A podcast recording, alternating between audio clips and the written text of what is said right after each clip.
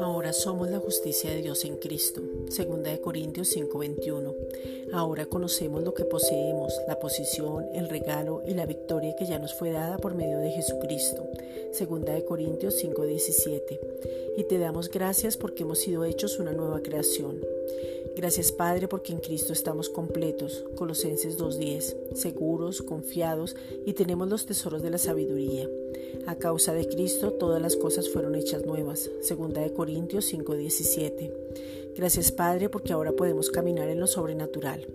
Caminar en lo sobrenatural es ver la grandeza de su majestad en todo tiempo y momento, ver lo maravilloso de su gracia, ver lo eterno, ver las manifestaciones fluyendo, ver el respaldo en todo porque hemos recibido la salvación. Juan 3:16. Caminar en lo sobrenatural es saber que Él mismo es quien nos ha establecido en la gracia maravillosa y por eso podemos recibir la abundancia de la gracia y el don de la justicia. Romanos 5:17. La sanidad, Isaías 53 versículos 4 al 5.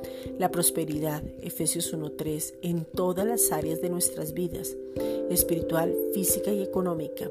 Podemos vivir en la santidad y justicia de la verdad, Efesios 4:24, que es el mismo. Podemos estar completos y mirarnos como tú nos ves.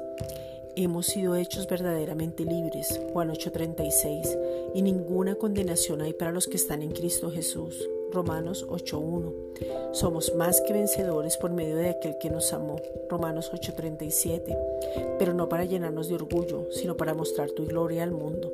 La palabra que es Cristo mismo nos enseña, instruye, corrige y redarguye, segunda de Timoteo 3.16, a fin de que seamos perfectos, o sea, maduros y volvernos expertos en la palabra de justicia, Hebreos 5.13. Podemos controlar las emociones, los sentimientos y nuestro cuerpo para tomar las mejores determinaciones. Gracias, Padre.